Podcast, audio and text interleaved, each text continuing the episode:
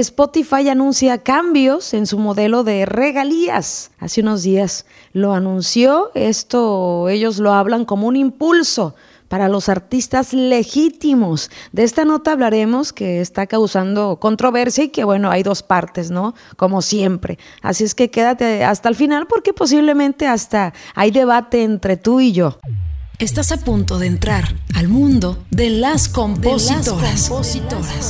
Una voz que somos todas. Este nuevo modelo de regalías que tiene programadas ya Spotify serán a partir del 2024.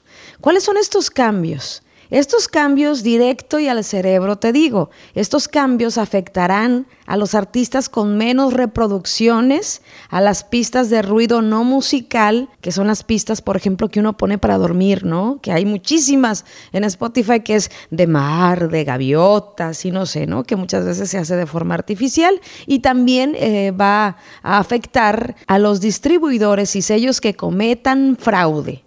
Este último me parece maravilloso, ¿no?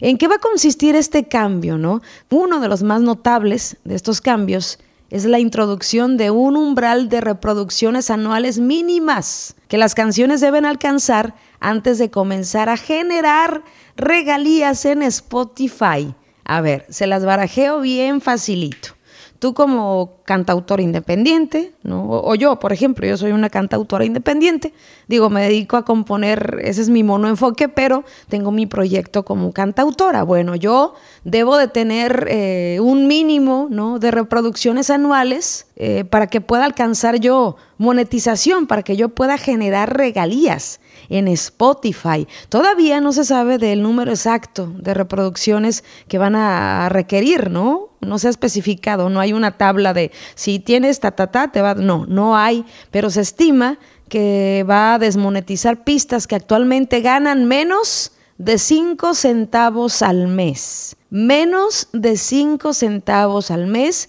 lo que representa un grupo significativo de canciones. Hay millones y millones de canciones que generan menos de 5 centavos al mes, ¿no? Se supone que va a desmonetizar estas pistas que generan muy poquito y esos 5 centavitos entre tantos se va a dirigir hacia las rolas más populares y alejarla un poco, ¿no? La lana de aquellos que no tienen pues tanto público, ¿no? Y, esta parte es, dolorosa, especialmente para los artistas menos conocidos.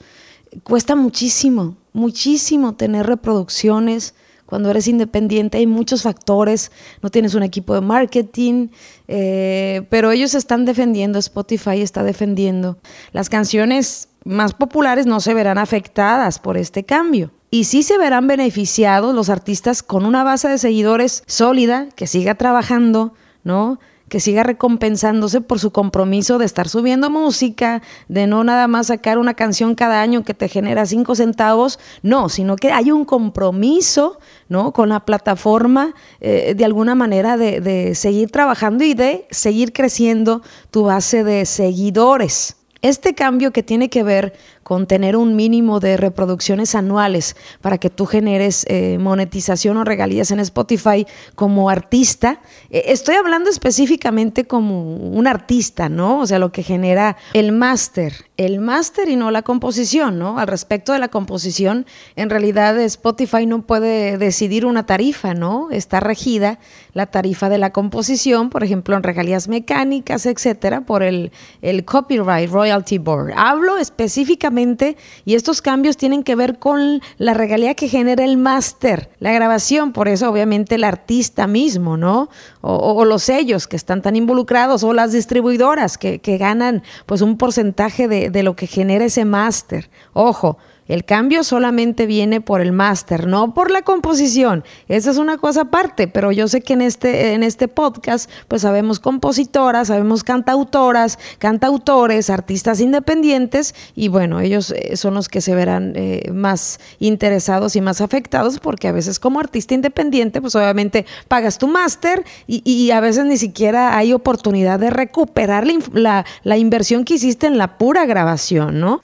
Ahora, en lo que respecta del cambio a sanciones por fraude y manipulación, he escuchado muchísimo, ¿no? Que se me acercan y me dicen, oye, me ofrecieron, Erika, yo soy artista independiente, soy cantautor independiente, me ofrecieron estar en un playlist y me cuesta tanto y tantas reproducciones. Y estas prácticas, porque ese es un fraude, el que inflen tus números de forma eh, artificial, ¿no? Porque muchas veces lo, lo, es así. Ese es un fraude, es una manipulación y Spotify ha lidiado por muchos años con este asunto, ¿no? Las prácticas fraudulentas como el uso de inteligencia artificial, eh, eh, famosas, las famosas granjas de reproducción, donde te inflan los números de forma artificial, perjudican a los artistas que están haciendo bien su chamba, ¿no? Hacia aquellos que están manipulando el sistema. Spotify ya dijo, la plataforma ha anunciado sanciones financieras para los distribuidores de música y sellos discográficos implicados en esta actividad. Es decir, que no solamente el independiente que quiere y que tiene el hambre de, ver con, verse con más números, aunque sean inflados en plataformas, no solamente ellos, ¿no? Hay grandes sellos discográficos, grandes distribuidores de música que usan esta manera fraudulenta de elevar los números, de inflar, ¿no? Me parece este cambio increíble, ¿no? De hecho, todos los cambios que anuncia Spotify me parecen increíbles en el que no estoy tan de acuerdo es precisamente en esta parte de, que el artista debe de tener un mínimo de reproducciones anuales para que alcance la monetización. Siento que habrá, ¿no? Quien piense en los artistas emergentes, pero también creo que esta, esta parte, eh, viéndola desde un lado de, estrategia, va a permitir que muchos artistas a lo mejor eh, hagan música con más ganas, a lo mejor tengan más conciencia de seguir alimentando su base ¿no? de seguidores en la plataforma, pero no deja de ser triste ¿no? que para eh, recibir regalías de lo que subes tengas eh, que tener un mínimo eh, de reproducciones anuales, porque igual dices, van a desmonetizar a todos los que no generen menos de 5 centavitos, ¿no? Pero hay mucha gente que quizás genera 50 dólares, quizás genera, no sé, 100 dólares, no sé si esa regalía pues se le va a acabar, ¿no? Porque precisamente no cumple con ese mínimo anual de reproducciones para hacer su música monetizada. O sea, es algo que, en lo personal como compositor así ah, me duele muchísimo. Eh, donde sí de plano aplaudo es la, la sanción por fraude y manipulación de números, ¿no?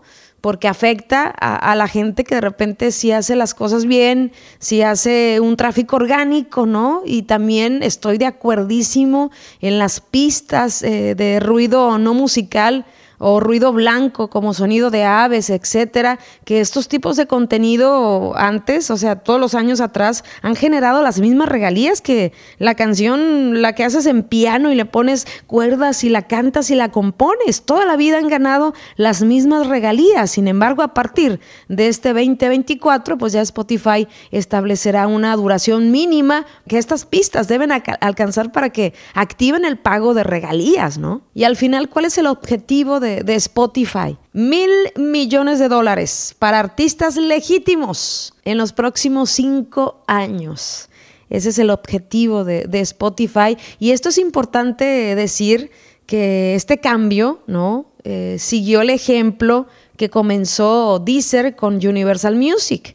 Hace, si no me equivoco, un par, un mes y medio, dos meses, tanto Deezer como Universal Music anunciaron que van a crear un propio modelo centrado en, el artista, ¿no? Obviamente este modelo nada más es en Deezer, ¿no? Y los cambios que va a hacer Spotify, por supuesto que solamente es en esa plataforma única, pero el acuerdo que hubo hace un mes y medio más de Universal y Deezer es precisamente centrar todo en el artista, pero aquí fueron bien específicos, van a, a priorizar a los artistas profesionales. Ellos llaman artistas profesionales aquellos que tengan un mínimo de mil reproducciones al mes por al menos 500 oyentes únicos. Si tú no estás en este rango, pues simplemente no, no eres un artista profesional para ellos, ¿no? Este enfoque tiene como objetivo recompensar de manera justa a los artistas que involucran de manera constante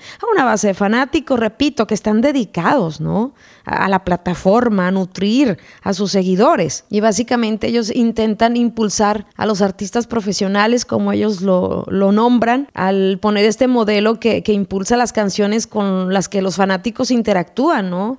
Activamente, la diferencia con, con, Spotify, con los cambios a este modelo de negocio que implementó ya Deezer con Universal, es que, por ejemplo, la música, eh, grabaciones o grabaciones de ruido, ¿no? No van a estar monetizadas en Deezer. Y en este trato que hace Deezer y Universal ya te están diciendo exactamente cuánto debes de tener como mínimo de reproducciones al mes y por al, menos 500 oyentes únicos para que puedas tener eh, monetización y pertenecer a este grupo de artistas profesionales. También en este acuerdo que hizo Deezer con Universal, hablan de, del fraude, ¿no? Que eso es evidente que se debe de atacar porque hay muchísimas empresas incluso que se han hecho millonarias eh, ofreciéndole a los autores, a los cantautores independientes, artistas independientes, eh, distribuidores, no sé, sellos, ¿no? De alguna manera,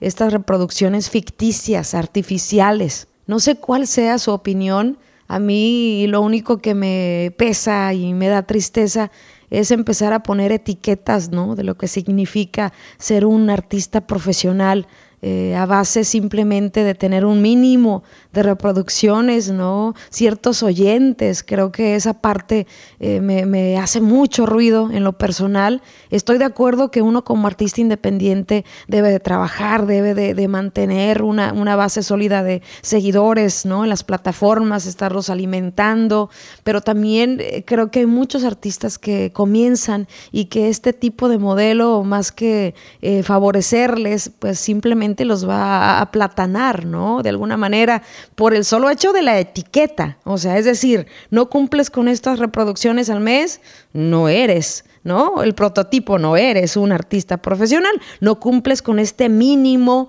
eh, de reproducciones al, año, pues tampoco te va a tocar eh, que te reparta de las regalías. Creo que es la parte que más eh, me es difícil de comprender. Eh, pero bueno, creo que la industria musical está eh, creando modelos conforme las necesidades de, algunos, ¿no? Y debemos de, estar siempre bien pendiente de analizarlo y de hacer lo mejor posible en nuestro rango, en nuestra parte, ¿no? Ya que ponen un mínimo, quizás más que clavarnos en la etiqueta de yo no soy un artista profesional, entonces trata de trabajar en nuestro nicho, en nuestra base de seguidores, tratar primero que nada de hacer música que, nos nazca, ¿no? Música que realmente eh, venga desde la honestidad y, bueno, esperar eh, a ver qué dicen las otras plataformas. Esto parece que se está extendiendo. Ya empezó Universal y, Deezer, ahora ya Spotify anuncia estos cambios y dentro de lo que podemos eh, criticar, ¿no? Hay también cosas muy positivas. De hecho, me parece en general los cambios muy positivos, a excepción de eso de las etiquetas, de que se tenga que tener un mínimo de reproducciones al año para generar regalías como artista. Es ahí donde sí me pesa entenderlo. Les mando un abrazo, espero sus comentarios, espero eh, sus puntos de vista también, me pueden escribir, podemos charlar por correo electrónico también en lascompositoras2021 arroba gmail.com. Los quiero mucho y nos escuchamos el próximo jueves. Gracias por escucharnos. Te esperamos el próximo jueves en otro episodio más de Las Compositoras, una voz que somos todas. Recuerda seguirnos en nuestras redes sociales como Las Compositoras y darle seguir a nuestro perfil para tener más visibilidad en este podcast.